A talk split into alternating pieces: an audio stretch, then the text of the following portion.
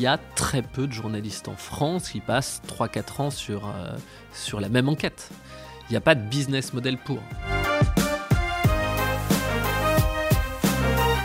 Ça va faire changer les choses. Ça peut faire changer les choses. C'est jamais gagné, mais en tout cas, ils ont vu que c'était possible de faire tomber un groupe qui pesait 7 milliards, de stopper un système maltraitant, d'entraîner un débat de société. C'est possible.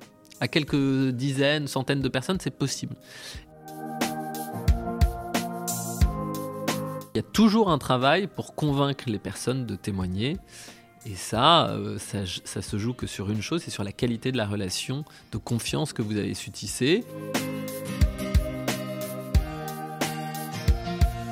Comment certaines personnes se retrouvent au sein d'une société à euh, participer à des pratiques ou à mettre en place des pratiques qui vont à l'encontre de leurs valeurs.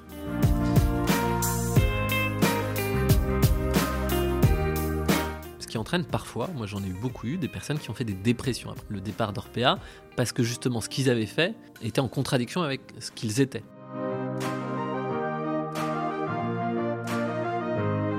L'école est faite de ceux qui y vivent, avec leur passé, leur trajectoire de vie et leurs projets. Je suis Elodie Soldani et je vous propose d'aller à la rencontre de ces personnes pour écouter leurs histoires. Bienvenue dans le podcast Écoutez la Roche.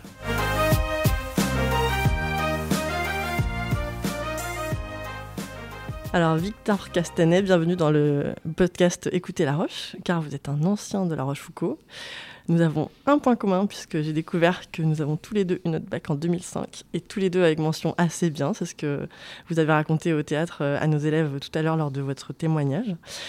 Mais les ressemblances s'arrêtent là. Vous, vous êtes connu du public pour avoir écrit un livre d'investigation qui a fait beaucoup de bruit puisqu'il s'agit du livre Les Fossoyeurs sur euh, les EHPAD d'Orpea alors que moi je suis euh, simplement professeur d'SVT et que personne ne me connaît à part mon entourage. Euh, comment vous vous présentez? Alors comment je me présente? Je me présente comme journaliste indépendant.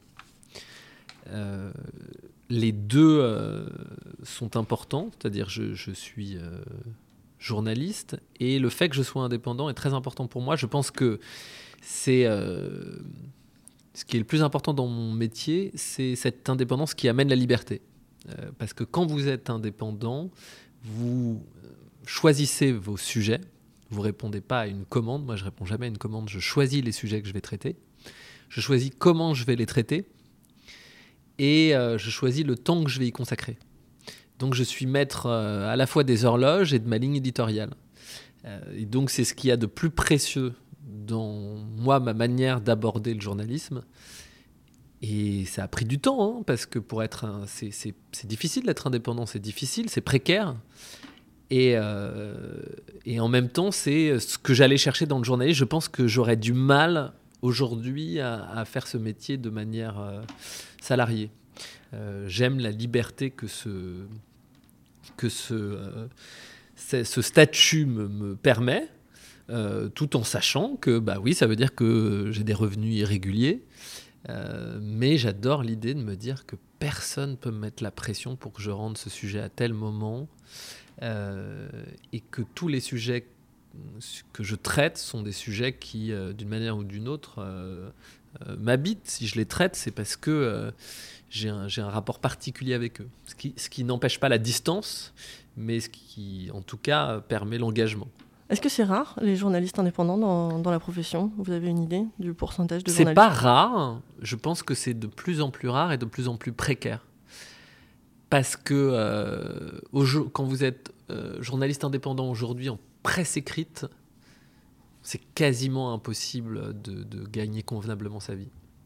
Il y, a, il y a quelques exceptions, comme toujours, mais c'est très mal payé d'être journaliste indépendant en presse écrite.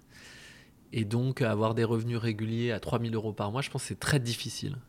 Euh, il y a eu une précarisation euh, du métier de pigiste, notamment parce que euh, le secteur de, du journalisme de presse écrite est en crise et que donc ceux qui en ont pâti les premiers, ce sont les pigistes. On a réduit les budgets mhm. piges dans un certain nombre de rédactions. Donc, non, c'est. C'est pas rare, mais en tout cas, je pense que ça diminue et ça se précarise. comment on finance, comment on se finance quand on est euh, journaliste indépendant? C'est-à-dire qu'en effet, vous n'avez pas de commande, vous, choisissez vos sujets, et on le sent dans le livre que vous avez été fouillé vraiment, hein, on sent que c'est fait avec les tripes. mais du coup, comment est-ce que vous arrivez à avoir un salaire? Parce qu'il faut quand même malgré tout vivre. Alors, quand vous êtes, la plupart du temps, quand vous êtes journaliste indépendant, vous êtes donc télé, euh, vous pouvez vous en sortir parce que y a des... vous êtes intermittent du spectacle souvent, donc euh, vous avez un statut qui vous permet quand vous bossez moins d'avoir des indemnisations, et puis vous êtes mieux payé en télé. Euh, c'est plus précaire en presse écrite, et effectivement c'est difficile. Moi pendant des années c'était très précaire. Euh, je devais construire euh, mes, sujets euh, quand je partais à l'étranger comme une petite entreprise avec bah, les dépenses et les recettes. Et donc, je savais que, je sais pas, pour partir en Algérie avec un confrère, ça allait nous coûter avec les billets d'avion, la nourriture, le logement, 3000 euros et qu'il fallait au moins qu'on vende des sujets pour du coup 6 ou 7000 euros pour pouvoir gagner un peu d'argent. Donc, il y, a ça, vous vivez comme une petite entreprise qui fait que vous avez des mois à 3000 euh, et puis des mois à zéro. C'est quoi votre statut? Euh, le statut, c'est le statut de journaliste pigiste. Ouais, mais pas, vous n'avez pas de fiche de paye? Si, on a des bulletins ah, de paye, ouais, c'est des CDD ou des CDDU, enfin bon. Euh, ça fait longtemps que j'ai pas vécu ça, mais où vous êtes payé parfois en facture ou en droit d'auteur, enfin tout ça est un peu précaire, mais disons que vous ne vous en sortez que si vous faites un énorme travail de veille c'est-à-dire de recherche de sujets qui ne sont pas traités par les médias euh, euh, mainstream, euh, et qu'ensuite vous harcelez les rédactions, vous envoyez des mails à tout va pour qu'on vous l'achète. donc ça, c'est un, travail qui vous demande d'envoyer des mails dans tous les sens, d'être constamment en veille pour trouver des idées. Est-ce qu'il ne faut pas aussi avoir des contacts? Si, si. Euh, Parce que si on commence par euh, ça, c'est quand même peut-être difficile d'envoyer de, des sujets. C'est-à-dire qu'avant avant d'avoir fait son trou, euh, quand vous envoyez une proposition de pige ou à, Libération ou au Monde, personne ne vous répond. Donc moi, j'ai été vraiment, franchement, pour chaque sujet, j'ai regardé la dernière fois parce que je crois qu'on m'avait posé la question et donc j'ai cherché dans mes mails et parfois sur un sujet, j'envoyais 80 euh, mails. Euh, donc il y, a un truc d'obstination très fort. Euh, et puis d'autant que moi, je choisissais des sujets qui parfois, en fait, quand vous êtes indépendant, vous gagnez plus d'argent quand vous faites une interview culture à Paris parce que vous allez avoir votre pige à 200 euros et que c'est rapide à faire. Moi, c'est des sujets à l'étranger et donc ça coûte cher. Euh, de, faire des sujets à l'étranger. et Pas forcément euh, ce, qui, ce, qui, amène le plus de lecteurs. Donc, euh, donc il y avait cette précarité, mais donc ça marche parce que je proposais plein de sujets, et je m'en sortais quoi.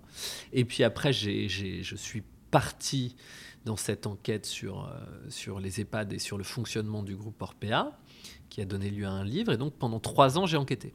Et là, c'est un autre, c'est encore un autre métier euh, du journalisme au long cours, un journaliste d'investigation. Et en vrai, il y a très peu de journalistes en France qui passent 3-4 ans sur, euh, sur la même enquête.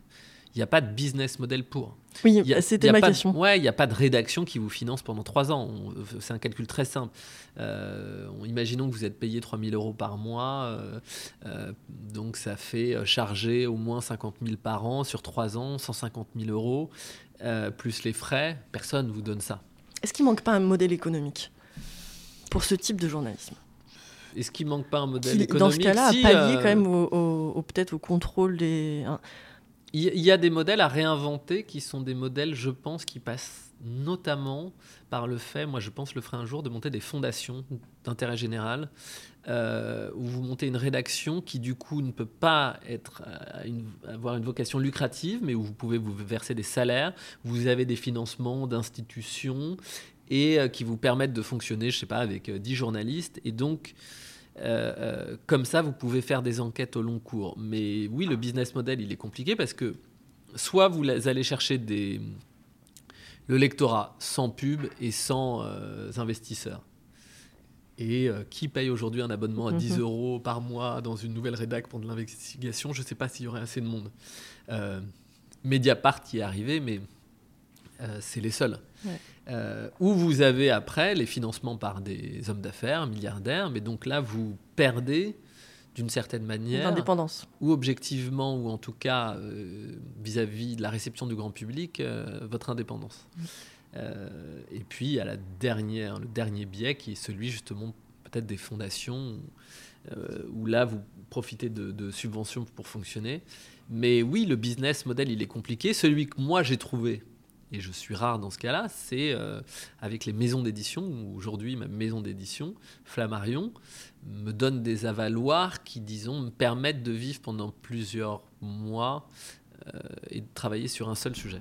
Mais alors ça, c'est parce que vous avez eu un premier succès et que euh, Exactement. vous êtes bankable comme les artistes? Ouais, ouais, bi- bien sûr. C'est-à-dire que quand mes avaloirs pour le premier livre étaient de 10 000 euros par mois, plus j'ai eu 15 000 euros de frais, ça ne fait pas vivre 3 ans. Euh, maintenant, j'ai plus d'avaloirs. Euh, ce qui me permet, de, encore une fois, de, de travailler pendant plusieurs mois, euh, peut-être pas plusieurs années, mais en tout cas plus d'un an et demi sur un sujet. Euh, mais euh, c'est en fonction des ventes que vous avez eues avant. Bah oui. C'est toujours pareil. Euh, on estime que je vais rapporter euh, de manière à peu près, sans, tr- sans trop prendre de risques, euh, telle somme et que donc on peut me donner tant d'avaloir. Mais du coup, ça me permet moi de travailler C'est comme une de avance manière. en fait. c'est comme une avance et donc ça me permet de travailler sur un sujet pendant des mois. Et ça, euh, sans avoir un métier, à sans être salarié à côté ou bosser sur d'autres sujets. Et ça, je pense qu'il y a- il y, a peu de journalistes en France aujourd'hui qui ont ce, ce, ce- ce statut-là. Mm. Ça, c'est rare. Comment on fait pour vivre trois ans avec 10 000 euros d'avaloir Alors comment on fait? Bah, j'ai- Il y a eu plusieurs moyens. C'est que euh, j'avais ces 10 000 euros plus les frais. J'ai eu de l'intermittence du spectacle parce que je faisais aussi des documentaires. Donc j'étais intermittent du spectacle. Donc j'avais des revenus résiduels de droits d'auteur qui étaient diffusés sur les chaînes et donc je touchais des droits. Plus j'ai eu de l'intermittence du spectacle, euh, euh, notamment pendant le Covid. J'ai touché de l'argent euh, de l'intermittence du spectacle. Et puis j'avais un peu le système D, c'est-à-dire que j'ai loué euh, notamment mon appart sur Airbnb et j'ai eu des revenus comme ça. Donc c'était un peu euh, euh, une économie de bout de ficelle, Ouais. mais ça, ça a pour mettre bout à bout Ouais. Et donc ce premier livre, c'est la première fois que vous passez dans du format long, parce que euh, auparavant c'est des articles hein, de quelques pages.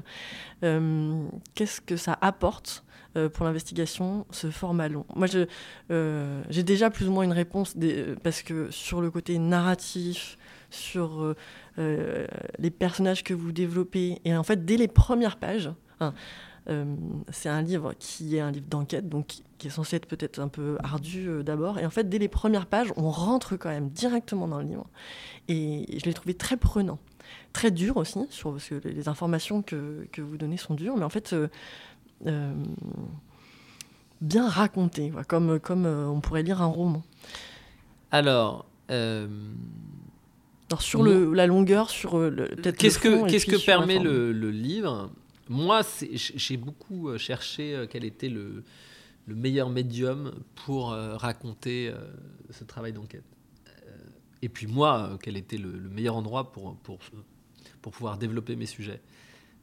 J'ai trouvé le livre, mais c'est personnel, j'ai trouvé que c'était le, le meilleur moyen parce que le livre vous permet, un, le temps long, deux, euh, l'espace. J'ai plusieurs centaines de pages pour pouvoir développer un sujet. Ce qui me permet d'éviter euh, la, ce qui me permet la complexité. Euh, ce qui m'évite d'être trop sensationnaliste ou trop schématique. Pas toujours, mais la télé, les documentaires euh, télé, euh, les reportages d'investigation télé, c'est un des biais de la télé, c'est que vous êtes obligé de montrer des images Mhm. choc. Vous êtes obligé d'être grand public. Vous êtes parfois obligé, quand vous faites des interviews d'une heure, de les couper, de les séquencer en sonore de euh, euh, 30 secondes, 45 secondes, etc. Et donc vous, nécessairement, euh, vous devez avoir un peu de sensationnalisme et vous devez avoir euh, des phrases qui marquent. Moi, je pense que le livre permet la complexité et donc c'est aussi pour ça que j'ai des, des, des témoins et notamment à haut niveau qui viennent me voir parce qu'ils se disent bon ma pensée elle sera pas réduite Mhm. Ça sera, ce sera fidèle à... Ouais, ça sera plus fidèle à ce que euh, je raconte. Et donc ça permet tout ça et ça permet euh, d'avoir des, des témoins que vous n'auriez pas aille- ailleurs. Un, parce que ils n'ont pas ce biais-là. Deux, parce qu'on ne voit pas leur visage. Et parfois, ils acceptent d'être cités, mais ils n'ont pas envie qu'on voit leur image à la télé. Et puis, parce que ce temps très long fait que moi, j'ai des sources. pendant trois ans, je, les ai, j'ai entretenu une relation avec eux. Et ils m'ont donné des choses parfois au bout d'un an et demi. Je leur dis, mais attends, mais pourquoi tu me parles de Xavier Bertrand alors que ça fait un an et demi qu'on échange? Et en fait, il fallait ce temps. Euh, et que l'investigation, à un certain niveau, elle nécessite euh, plus d'un an. Elle nécessite beaucoup de temps. Donc ça permet tout ça, un livre. Et puis ça permet, moi, quelque chose qui me semble fondamental, c'est de raconter une histoire. Euh, moi, j'adore. Euh, je, suis prof à Sciences Po euh, Paris de journaliste d'investigation et, je ah tanne mes élèves avec ça. c'est très bien d'avoir des, révélations, d'avoir des scoops. mais si vous savez pas raconter une histoire, ça marchera pas. ou alors vous faites autre chose, mais vous faites pas un livre. Un livre, ça permet ça permet de raconter une histoire, d'avoir des personnages, une intrigue, un dispositif narratif. Et c'est peut-être. Des rebondissements. Ouais, et c'est peut-être une des forces de la France. Je me suis beaucoup posé la question de l'impact. Il y a des, le monde anglo-saxon, disons, euh, est bousculé parfois par l'audiovisuel, les documentaires. En France, euh, et, le succès des Fossoyeurs, mais de d'autres livres avant, le consentement, euh, ces livres-là qui ont eu un, impact sociétal, c'est pas pour rien que ça passe par le livre, parce que le livre est encore sacré en France et que quand vous mettez à lire un livre de 400 pages, euh, vous êtes beaucoup plus actif que quand vous regardez un, reportage télé euh, d'une heure. Ça vous reste. Le livre, il vous reste chez vous pendant plusieurs mois. Le livre, pendant cinq heures, vous avez, voire plus, vous avez plongé dedans. Et donc, euh, il y a un effort du lecteur et donc un engagement qui fait que peut-être ça lui reste plus en lui. Euh, moi, je crois, je, crois, je crois encore très fort en la force de l'écrit et du livre. Et puis, euh, moi, la façon dont je l'ai lu et la façon dont je l'ai vécu, cette lecture, c'est une lecture où j'ai beaucoup partagé au fur et à mesure de la lecture avec euh, les personnes qui étaient autour de moi en disant oh, Tu te rends compte Et ça en plus, vous parlez euh, des marges arrières, d'argent public, vous parlez d'optimisation de masse salariale, de maltraitance institutionnalisée, pardon. Euh, de limitation de nourriture, de change des passions incontinents. En fait, au fur et à mesure, un livre, on a envie, on, pose la lecture et puis on dit, on en parle autour de soi. On a envie d'échanger et puis on a envie de, quand on a des amis à la maison, de le sortir. Je suis en train de lire ça. Euh, tu te rends compte, ça parle de ça, etc. Je pense qu'un reportage, même quand on le regarde à plusieurs, finalement, il déroule. Et si on en débriefe, c'est éventuellement après. Mais euh, là, il y a une façon de vivre aussi euh, l'information euh, qui, qui permet de le partager, de l'échanger au fur et à mesure de la lecture qui est peut-être aussi un indice sur l'impact des Non, mais c'est certain, c'est-à-dire que le livre a un, pouvoir d'immersion plus fort. Mm. Vous avez une carte de presse? Alors ça, c'est un très bon sujet, la carte de presse. Je suis en train de m'embrouiller avec la carte de presse. Il y a une, commission de la carte de presse, euh, CCIJP. Euh, je l'ai raconté la dernière fois quand j'étais invité à Vichy pour le dernier prix Albert Londres. Je suis monté sur scène euh, pour remettre le, prix et j'ai expliqué, et l'audience en a ri, qu'on m'avait refusé la carte de presse. Et il se trouve que dans les prix Albert Londres, qui sont des journalistes brillants, des journalistes de terrain, il y en a beaucoup qui n'ont pas la carte de presse. Parce qu'il y a un système totalement dingue en France qui est que vous avez la carte de presse quand vous êtes, quand vous avez des feuilles de paix euh, qui sont délivrées par une agence de presse, sans que vous fassiez nécessairement le métier de journaliste. Il y a des programmateurs à BFM ou pour des émissions entre le divertissement et le journaliste qui ont leur carte de presse, alors que moi, comme je suis payé en droit d'auteur, on ne prend pas en compte les revenus de mon livre. Et j'ai beau leur dire, attendez, j'ai fait trois ans d'enquête euh, avec un livre qui a eu un impact euh, économique, politique, juridique. J'ai vendu 240 000 exemplaires. Euh, ça a entraîné un débat de société. J'ai eu le prix Albert Londres et tout.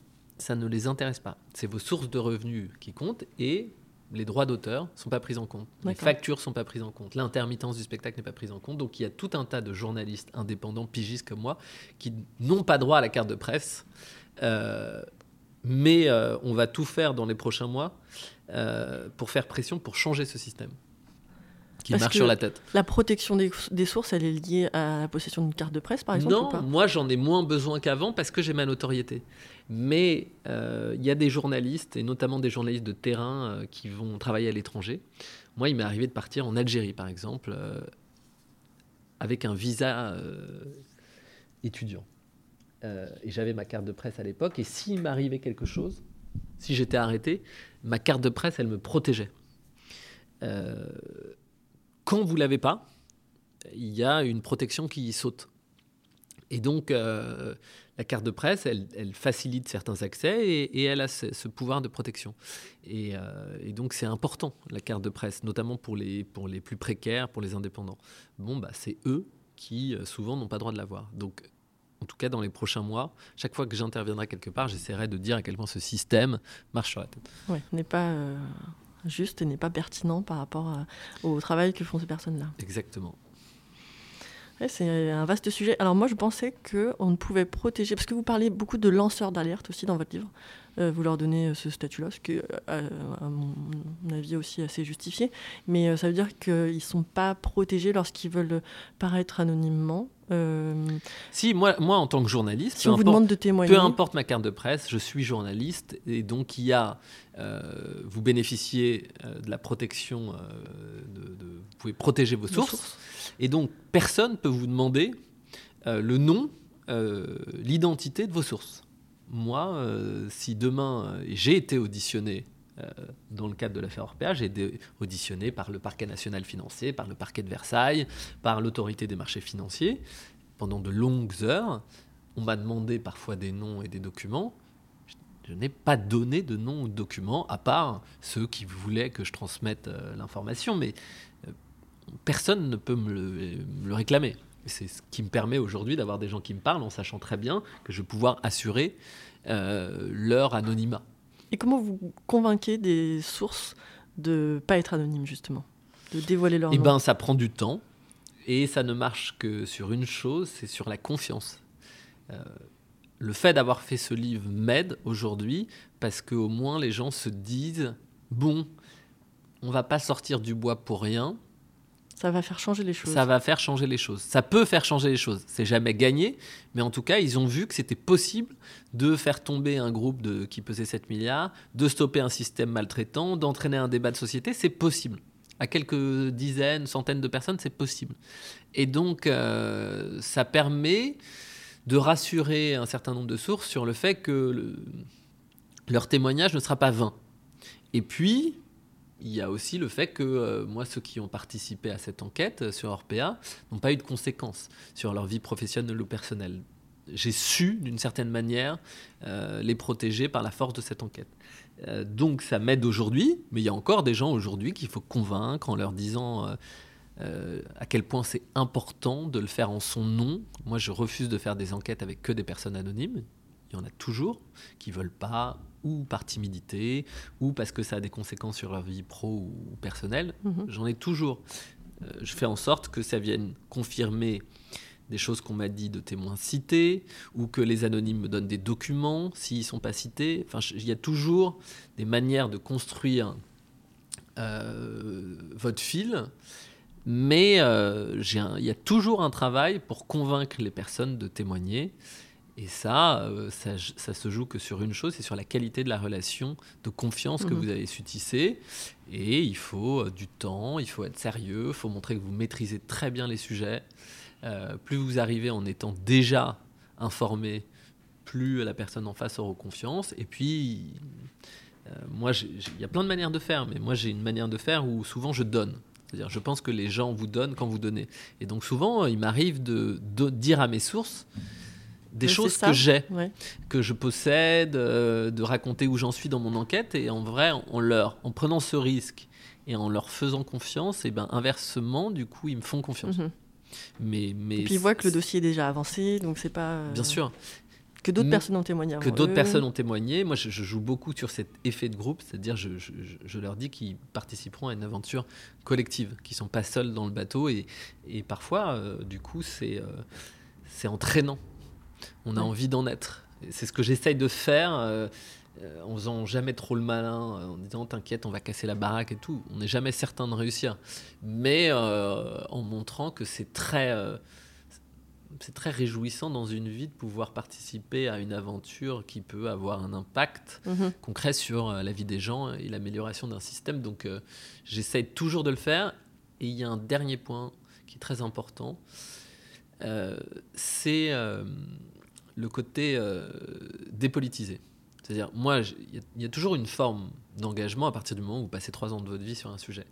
Moi, je considère qu'un journaliste, hum, qui plus est d'investigation, ne peut pas s'exprimer euh, politiquement, ne peut pas donner son avis. Moi, j'ai toujours refusé de dire je suis contre les EHPAD lucratifs ou je refuse de répondre à ces questions parce que c'est pas mon rôle de journaliste. Et donc, je pense qu'on peut pas euh, savoir si je suis de gauche, de droite, euh, pour qui je vote. Ce qui fait que les gens me parlent de tous les horizons. Mhm. Des gens de la base, euh, des gens plus aisés, euh, des dirigeants, parfois des patrons de boîte. Ouais, parce qu'on vous Euh, sent empathique, euh, euh, proche des gens. Donc, euh, je pense que ça parle à tout le monde. Mais euh, vous êtes quand même ancien élève d'ici, donc vous connaissez aussi euh, le 7e et le quartier. Et, et vous avez aussi forcément des connexions, Les codes, Dans- plus que les, ouais, plus que ou les, les codes. connexions. les codes dans un, un milieu social plus élevé. Donc, je pense que ça, ça permet d'avoir à la fois, comment dire, de pouvoir être proche des gens, euh, euh, quel que soit leur niveau social, mais en même temps d'avoir quelques codes ou quelques connexions qui permettent aussi euh, de pouvoir naviguer en eau parfois plus troubles, peut-être. Oui, bah moi je refuse, un, de donner ce positionnement politique qui, à mon avis, vous fait perdre une partie de votre lectorat. Mhm. Faites-vous un mauvais journaliste d'investigation parce que vous partez avec un biais. Euh, et ne respecte pas vos sources, parce que dans vos sources, il y a des gens qui votent à droite, à gauche, à l'extrême droite, à l'extrême gauche, et donc il faut savoir respecter toutes les sensibilités. Et votre, votre obsession, ça- elle doit être factuelle, elle ne doit pas être idéologique. Euh, donc ça permet ça, et puis ça permet effectivement que je pense, moi, les gens, parfois à haut niveau qui viennent me voir, des patrons d'entreprise, ils, ils sentent que je ne vais pas les interroger. euh, j'ai- pas un prisme de départ, et Mhm. donc euh, ils ont l'impression que leur parole est respectée autant que les autres. Mhm. Peu importe ce que je pense au fond d'ailleurs, euh, ça ne doit pas trop jouer dans, dans, dans mon travail. Après, il n'empêche que quand, euh, quand vous êtes journaliste, il y a toujours un biais où vous êtes du côté des opprimés plutôt que des oppresseurs. hein. Ça, c'est- pas une surprise parce que vous venez raconter des systèmes maltraitants et moi, la base, c'est de- de- de- d'essayer de, de raconter des systèmes qui portent atteinte à des personnes vulnérables. Mais vous devez être en capacité d'écouter tout le monde et de rendre compte de la parole de, chacun, même des patrons d'entreprise qui d'ailleurs souvent peuvent avoir euh, euh, un de bons arguments et peuvent parfois bien faire leur travail. Donc il ne faut pas partir avec un, prisme. On sent euh, que vous avez récupéré beaucoup de documents.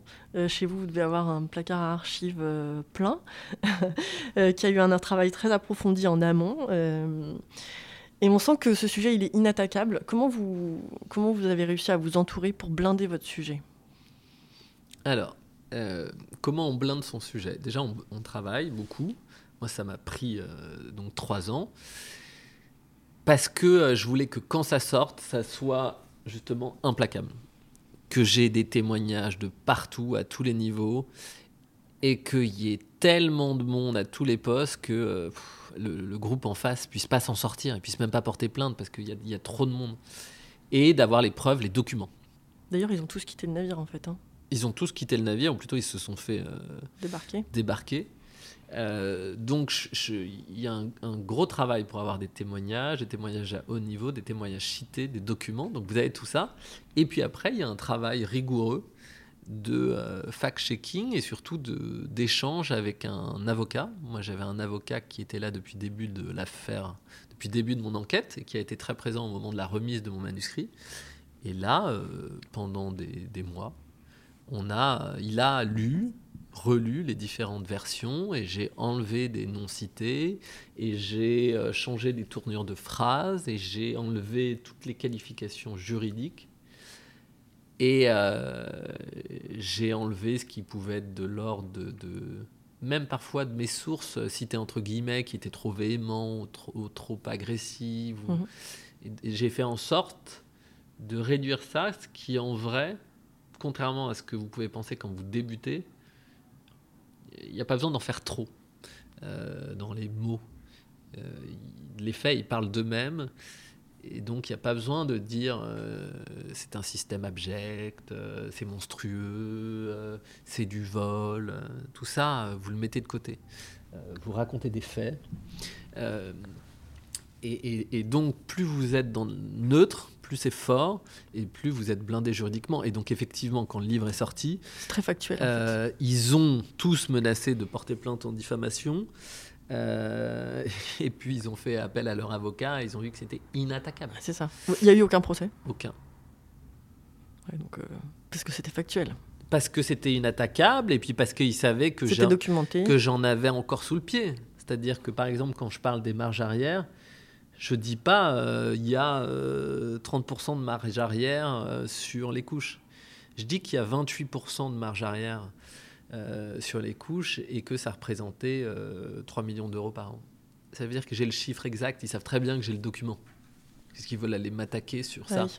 Euh, ils savent que ça va se retourner contre eux. Donc les marges arrière, c'est le fait. euh, Les de- marges arrière, Ouais. c'est le fait que les produits de santé dans les EHPAD sont en partie financés, en grande partie, voire en totalité financés par l'argent public, c'est-à-dire les protections, les couches des résidents, les dispositifs médicaux, les fauteuils roulants, les lits médicalisés, sont payés par l'argent public et que ces gros malins, euh, ils avaient un deal avec leurs fournisseurs, ils payaient leurs fournisseurs avec l'argent public et à la fin de l'année, discrètement, euh, le fournisseur reversait un pourcentage au siège sans que les autorités de contrôle soient au courant.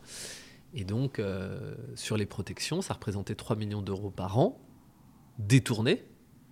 Et ces 3 millions d'euros qui auraient dû être dépensés pour acheter des couches et qui n'étaient pas dépensés, donc il n'y avait pas assez de couches. C'est ça le drame Où la qualité était réduite. où la coup, qualité était euh, réduite. Et donc, euh, donc ils savaient, euh, quand j'ai sorti ce chiffre, que je faisais, je n'avais pas entendu. Que Quelqu'un m'avait donné le Mhm. document. Donc ils savaient que j'étais blindé. Et effectivement, quand vous dites j'ai des, j'ai des placards, euh, j'avais, quand j'ai commencé mon enquête, on a commencé à me donner des documents et je les mettais dans mon sac à dos. Et puis après, mon sac à dos s'est rempli. Et donc, je mettais dans une valise à roulettes.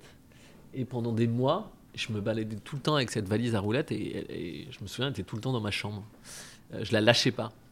Et donc, j'ai des, des montagnes euh, de documents, ce qui faisait que euh, quand c'est sorti, je savais qu'on était, euh, qu'on était blindé. A- il y avait tout euh, ce dont vous aviez besoin. quoi. Oui, il y avait, il y avait tout, et en documents, et en témoignages. Euh, et donc après, il n'y avait plus qu'à euh, euh, trouver cet assemblage entre ce que vous mettez en, entre guillemets en in dans les citations de vos témoins, ce que vous portez vous, ce que vous mettez porté par des documents. Mais en tout cas, on savait qu'il y avait, y avait tout pour entraîner des poursuites judiciaires sur les questions de maltraitance, de détournement d'argent public, de violation au droit du travail, de, euh, de euh, de fraude aux élections professionnelles, de discrimination syndicale. Enfin, on avait une- il y avait une liste longue comme le bras de, de faits répréhensibles. Ouais. Je me suis posé la question de comment euh, la violence pouvait être euh, institutionnalisée. Euh, et j'ai repensé à une, euh, une expérience de euh, 1000 grammes J'étais sûr que vous alliez sortir. Ah. Euh, si- euh, qui, donc un chercheur qui s'est posé la question après la Seconde Guerre mondiale de comment, comment la pression nazie avait pu faire que des citoyens allemands lambda avaient pu être maltraitants envers d'autres personnes. Et donc, euh, finalement, ben, si j'ai bien compris l'expérience, le- la, la seule réponse, c'est que l'autorité admise pousse un certain nombre de, personnes, la, majorité de la population, à faire des actes euh, pour lesquels ils ne sont pas forcément d'accord, mais en fait ils se sentent obligés par, euh, par euh, une autorité supérieure. Quoi. Et c'est peut-être ça qui s'est qui s'est joué aussi là-dedans, où on, on donne des autorisations à des gens, où on les pousse à être finalement maltraitants, alors que c'est probablement euh, des gens qui à la base sont très bien et, et, euh, Alors, envie d'être. moi, c'est une question, euh, je, vais- je vais essayer de faire un cours là-dessus, mais c'est une question que je me suis beaucoup posée euh, sur comment, parce que j'avais plein de témoins qui me racontaient ça, comment certaines personnes se retrouvent au sein d'une société à euh, participer à des pratiques ou à mettre en place des pratiques qui vont à l'encontre de leurs valeurs Mhm. et dont ils se rendent compte après leur départ, ce qui entraîne parfois, moi j'en ai eu beaucoup eu, des personnes qui ont fait des dépressions après leur départ le départ d'Orpea, parce que justement ce qu'ils avaient fait était en contradiction avec ce qu'ils étaient. Et donc pourquoi vous faites ça? Et ça, c'est euh, la banalité du mal d'Anna Arendt, c'est comment une personne lambda peut être amenée à ça. Et aujourd'hui, dans nos sociétés, ces questions se posent surtout dans les entreprises. C'est ce qui est souvent les systèmes les plus aliénants. Et, et comment une entreprise vous pousse à ça? Et là, il y a plein de réponses possibles. Il y a la réponse de l'autorité, où Mhm. effectivement vous faites ce que votre supérieur hiérarchique vous demande de faire. Euh, il y a la question du, du corporatisme de ces boîtes, de la philosophie qui est insufflée, et euh, d'ailleurs de, euh, si vous voulez, vous avez envie d'en faire partie, et si vous respectez les consignes, vous montez.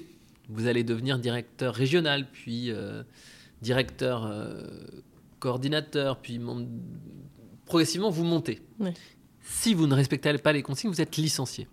C'est ce qui se passait chez Orpea. Donc le système il était clair. Soit tu suis, soit tu sors. Il y a ça, donc ça vous pousse à. Et puis il y avait chez Orpea un système très intelligent de primes qui poussait à la faute. Ce qui permettait au siège de se dédouaner. Ah non, c'est pas moi, hein, c'est le directeur. Mhm. Tout en sachant très bien que c'était sa politique qui avait conduit à ça. Et donc il y a moi plein d'exemples qui m'ont marqué. Mais il y en a un plus que les autres. Euh, ils avaient des primes en fonction notamment un tout petit peu de la qualité, minoritaire, et majoritairement euh, des aspects de rentabilité. Et donc, les deux points, c'était EBITDA, c'est-à-dire la marge, et euh, le taux d'occupation, le TO. Et donc, il fallait le plus de marge et le plus de taux d'occupation possible. Et euh, bon, ça poussait à faire n'importe quoi sur plein de biais. Il y avait notamment, euh, quand les EHPAD n'étaient pas assez remplis, il y a eu des établissements où on a mis euh, des profils qui n'avaient rien à faire là, des profils psychiatriques. Plus jeunes et puis potentiellement dangereux et pour eux et pour leurs pensionnaires. Et sans le suivi adapté en plus à ces Exactement. personnes-là. Et donc, bon, ça poussait à ça, ça poussait à plein de choses. Et ça poussait notamment à réduire les coûts. Et en fait, plus vous réduisez les coûts, plus vous avez une prime importante. Et donc, il y a un exemple qui m'a toujours marqué, qu'on m'a raconté de l'intérieur, quelqu'un du service RH. Il y a une dame, une directrice de crèche qui appelle, et en gros, il y avait une D'EHPAD? Directrice d'EHPAD qui appelle et qui raconte qu'il y a une maîtresse de maison qui est là depuis 15 ou 20 ans et qui part à la retraite dans deux semaines. Et donc elle aura une prime de départ à la retraite. Cette prime, je ne sais plus si c'est 10, 15, 20 000 euros, elle va avoir un effet sur euh, la rentabilité de l'établissement. Euh, forcément, ça va être déduit. Mais bon, ça fait 20 ans qu'elle bosse là, elle a très bien fait son travail, etc. Et il se trouve que quelques semaines avant son départ, elle est. La directrice raconte qu'elle est partie avec euh, des yaourts qui, en plus, il faut le rajouter, étaient périmés, mais elle part avec des yaourts qui appartiennent À l'EHPAD Et donc, elle demande si on peut la licencier pour faute grave. Euh, et donc, ne pas lui donner ses indemnités de départ à la retraite. Et cette directrice, peut-être que c'était pas un monstre. C'est juste que elle savait que, euh, bah, en ne payant pas ça, elle allait dégager plus de marge et donc peut-être avoir une prime plus importante. Et donc, elle a demandé ça au siège de leur père, au service RH. Il se trouve qu'ils ont fait leurs calculs et que le risque, notamment euh, vis-à-vis des syndicats, euh, euh, des collègues, etc., le risque de, contestation était trop fort par rapport aux bénéfices et donc ils ne l'ont pas fait. Mais Orpea a fait pire, le, service RH a fait pire à d'autres moments. C'est juste que ça donne, ça montre le résultat de ces, politiques, ça pousse les gens à faire n'importe quoi. Euh, et donc oui, il y avait un peu ça, un sujet passionnant sur comment une boîte vous pousse à faire des choses qui contreviennent à vos valeurs. Et alors, dans les exemples chocs, moi, il y en a un euh, du- du- de votre livre qui m'a heurté, parce qu'il était le, le symbole du reste, euh, où euh, ils ont demandé à leurs fournisseurs d'augmenter de 10 centimes le prix du café c'est bon ça. pour, en fait, que le fournisseur leur reverse ces 10 centimes. C'est-à-dire que le café des employés payés au SMIC est passé de 30 à 40 centimes. Et en fait, Orpea récupère à chaque fois qu'ils se prennent un café 10 centimes.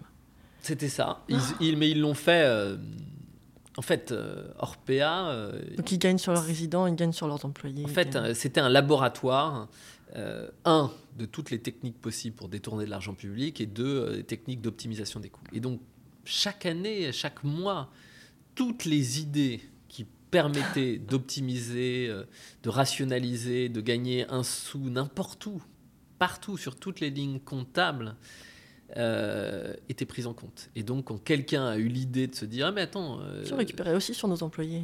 pourquoi, pourquoi effectivement on ne demanderait pas à notre fournisseur qui lui n'avait rien demandé euh, d'augmenter le prix de la dosette de café et, et sur ces 10 centimes supplémentaires on récupère 80% euh, c'est résiduel sur euh, leur chiffre d'affaires global Oui.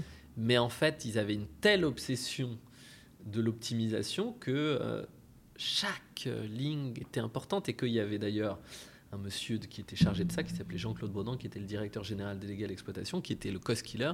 Et donc lui, on me raconte, le groupe, il pèse déjà 2-3 milliards. Euh, et il convoquait, il appelait des directeurs régionaux parce qu'ils avaient acheté un stylo plume à 25 euh, Mhm. euros qui faisait pas partie de la bible d'achat. Euh, C'était pour dire le niveau de- de- d'obsession euh, de de- de- des dépenses et donc de la des marge. dirigeants ouais, sur la marge.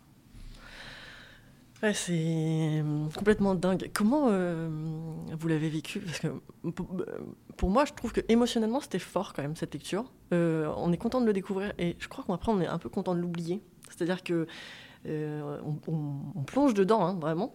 Euh, vous, pendant trois ans, euh, ça a eu un impact ou pas sur euh, vous dormez la nuit Alors, on me pose souvent cette question, Moi, je pense et, que et parfois de de dormir, manière, hein. euh, manière assez touchante, et notamment des personnes âgées que je rencontre, ou pas que d'ailleurs, mais des gens, des lecteurs qui me disent Ah, comment vous avez pu vivre avec ça euh, Parce que c'est lourd, parce que euh, ça donne pas une belle image de l'humanité, parce que c'est très violent. euh, euh, c'est un système qui profite des plus faibles, et notamment des personnes âgées. Donc, c'est vrai qu'il y a des histoires tragiques, et que ça peut être déprimant, etc. Et tout. Après, il y a deux choses c'est un, j'étais aussi porté par les gens par les gens. Il y avait plein de personnes euh, dont je saluais le courage, euh, le, le combat, l'engagement et tout. Donc c'est aussi très réjouissant. Et puis parce que je suis pas du tout de nature euh, euh, dépressive, mélancolique, euh, et que je suis quelqu'un de joyeux. Donc euh, ça ne m'a pas empêché de dormir. Parce que c'était aussi une façon de porter une voix. oui, Euh, oui, bien peut-être. sûr, mais, mais c'est vrai, ça m'a pas. euh, C'est une lourdeur euh, qui m'a pas atteint moi psychologiquement et personnellement. Euh, Il y a eu des moments où j'ai eu des moments de doute, de fatigue, de lassitude, euh, un peu de stress et tout, mais j'étais pas euh, euh, pff, morose ou triste à cause de cette enquête. Mm. Vous en avez vendu 250 000 exemplaires.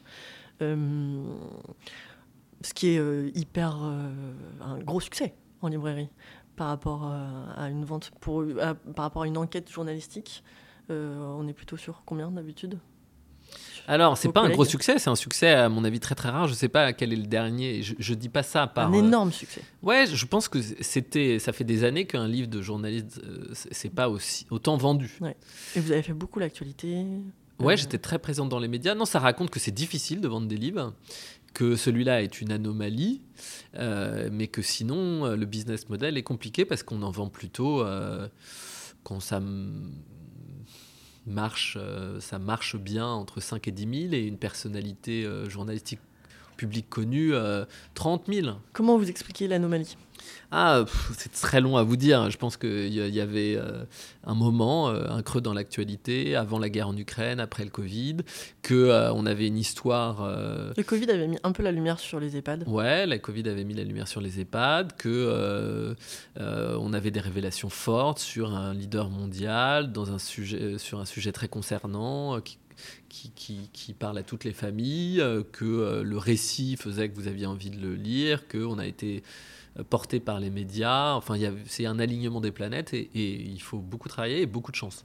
Mm. Mais je pense, je pense que l'écriture euh, a joué aussi. Comment vous avez appris euh, ce que vous apprenez à vos élèves? Vous faites combien de cours euh, Vous avez dit?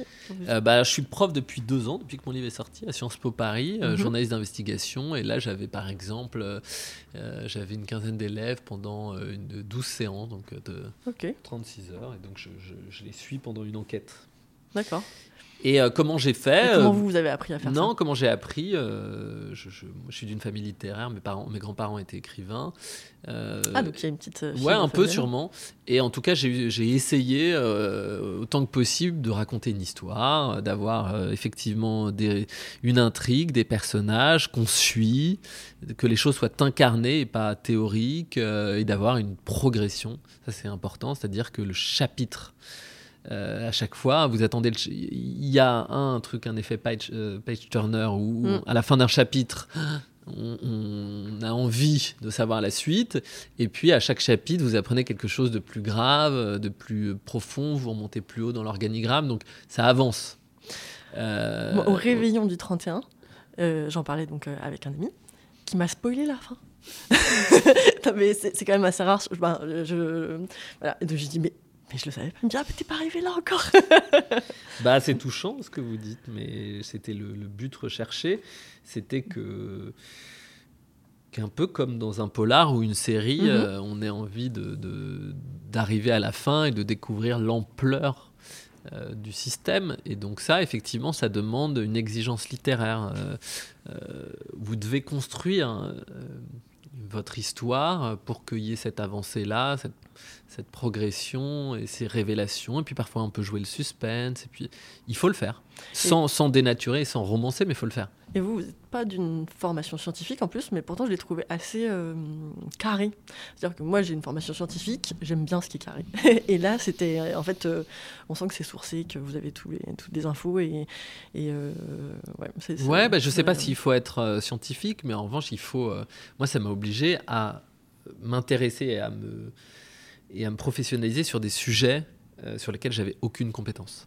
Ouais. Euh, Ce qui est le cas du journalisme, c'est-à-dire que vous passez d'un sujet à un autre et à chaque ouais, fois vous mais là c'est de- plus qu'un sujet en fait. C'est par exemple sur ce sujet des EHPAD, et ben je devais maîtriser aussi bien les aspects médicaux, euh, savoir ce qu'était un escar, comment ça se passait, euh, Ouais.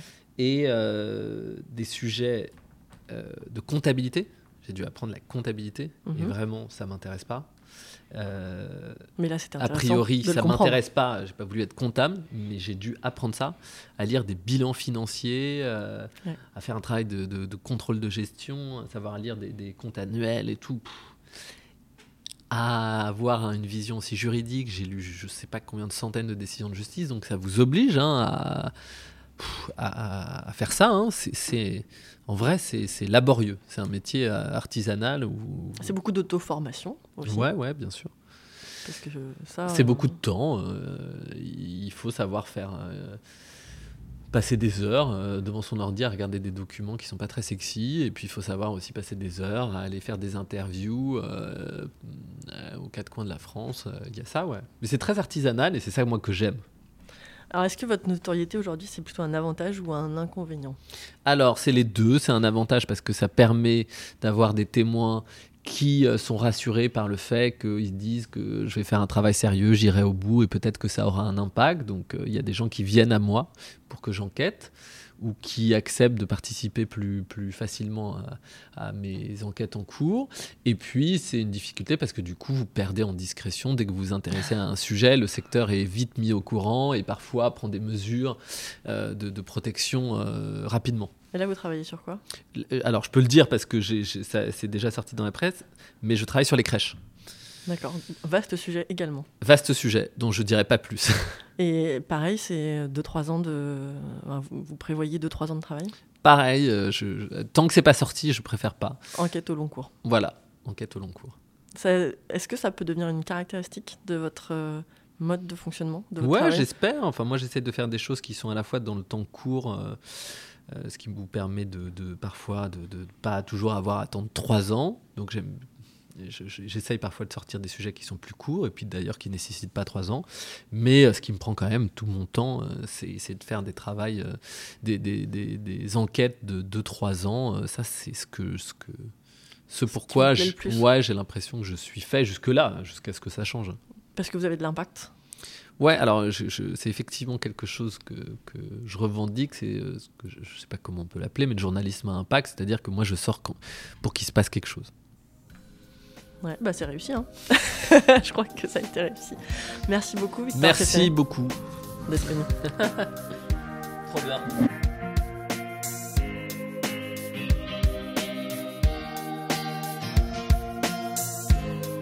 Merci d'avoir écouté cet épisode jusqu'au bout. Si vous voulez soutenir ce podcast, vous pouvez vous abonner sur Apple Podcast ou Spotify et mettre 5 étoiles. Merci.